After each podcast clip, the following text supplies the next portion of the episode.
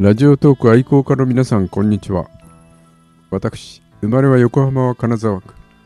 育ちは一時東京王子もやっぱり横浜。寅さん大好きじいさん。人呼んで車宗次郎ということにいたしましょう。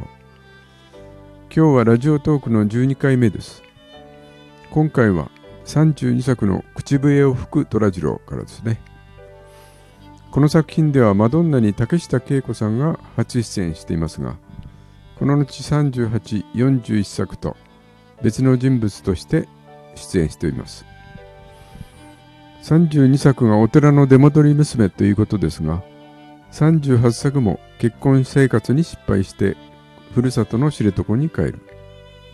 41作はそもそも日本から離れて10年以上海外生活してますから、やはり何かあったと見るべきで、いわゆる訳ありの役柄です。竹下さんも期待高わず、寅さんとの息もぴったりで、続く2作品への出演につながったんでしょうか。今作品では、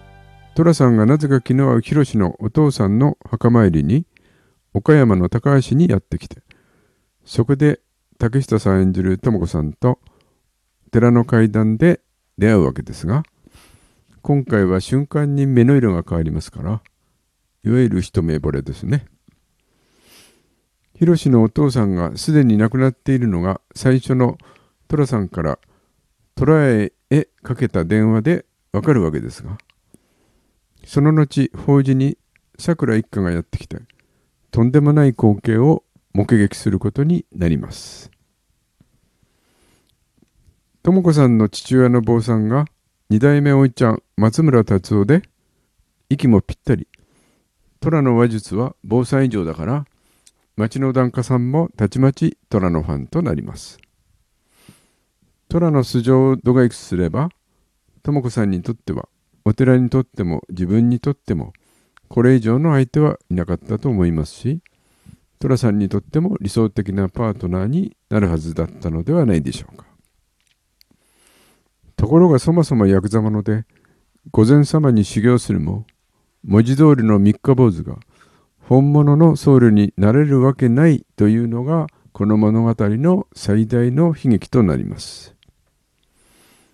最後の柴又駅での智子さんの意思確認とも言える場面は、寅さん、智子、桜、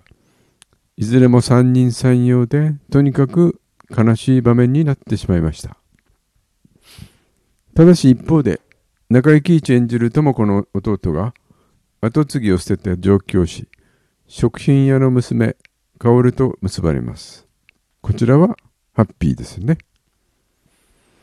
この作品は全編至るところに楽しい場面も溢れており、これこそ名作と言えるものではないでしょうか。それにしても、とも子さん、虎の素性を知っていたら、ここまで深入りしなくて済んでいたのにな。33作、夜霧のむせぶ虎次郎のマドンナも歌手とも言える中原理恵ですから、こちらも異色のキャスティングとも言いますね。役柄も風天風子といわゆるごく普通のお嬢さんとは異なる、ちょっと突っ張り系の娘さんです。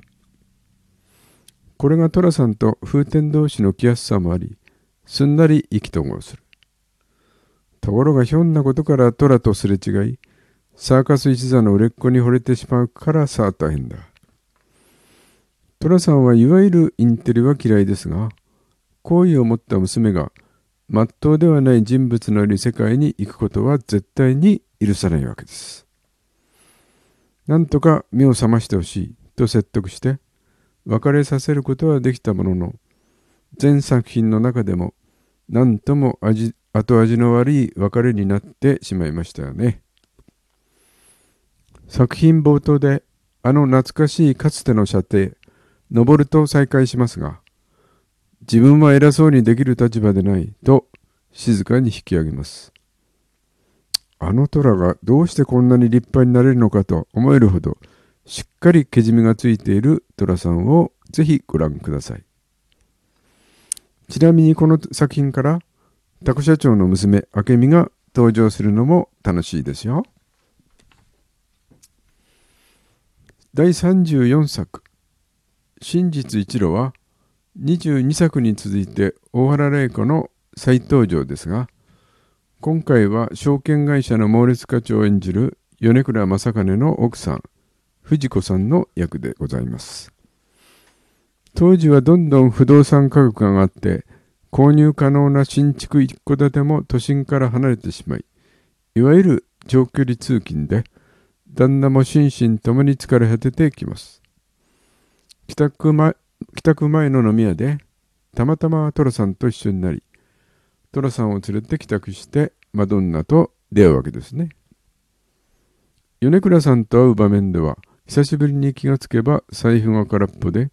さくらに電話して無心するもしっかり断られ、寒い留置所で一泊を覚悟したところに救世主が現れたという具合です。その米倉さんがとうとう蒸発して、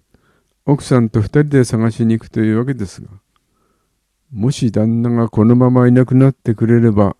この美人の奥さんと一緒になれるのではという、よこしまな考えがふとよぎり、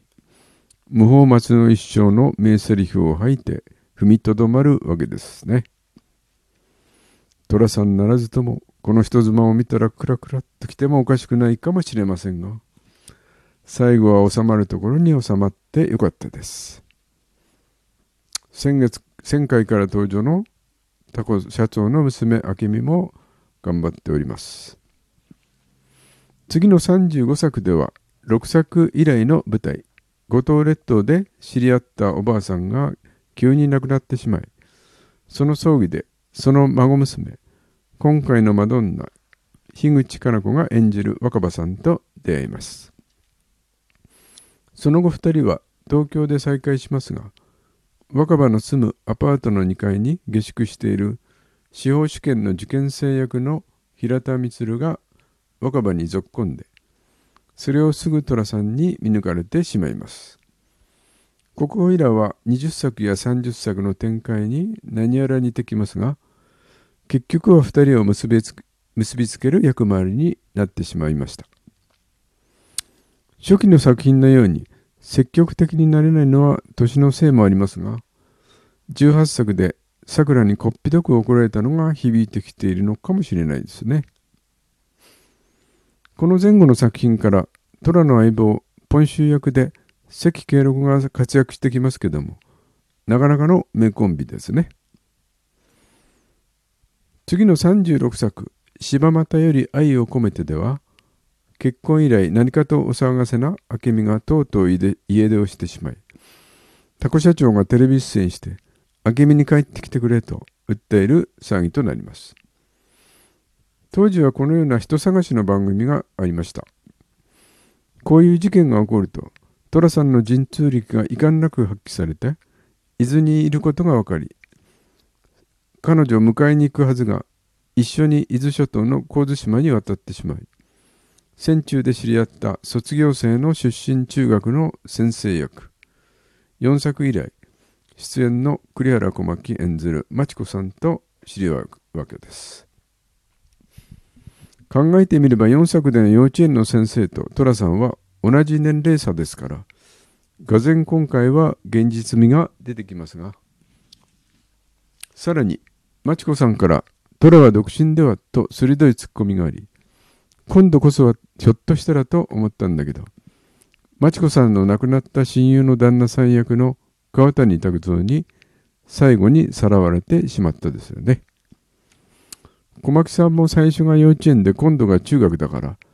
次は高校か大学があるかなと思ったそうだけど、3連発で失恋では虎が気の毒ではありますよね。それにしても虎さん、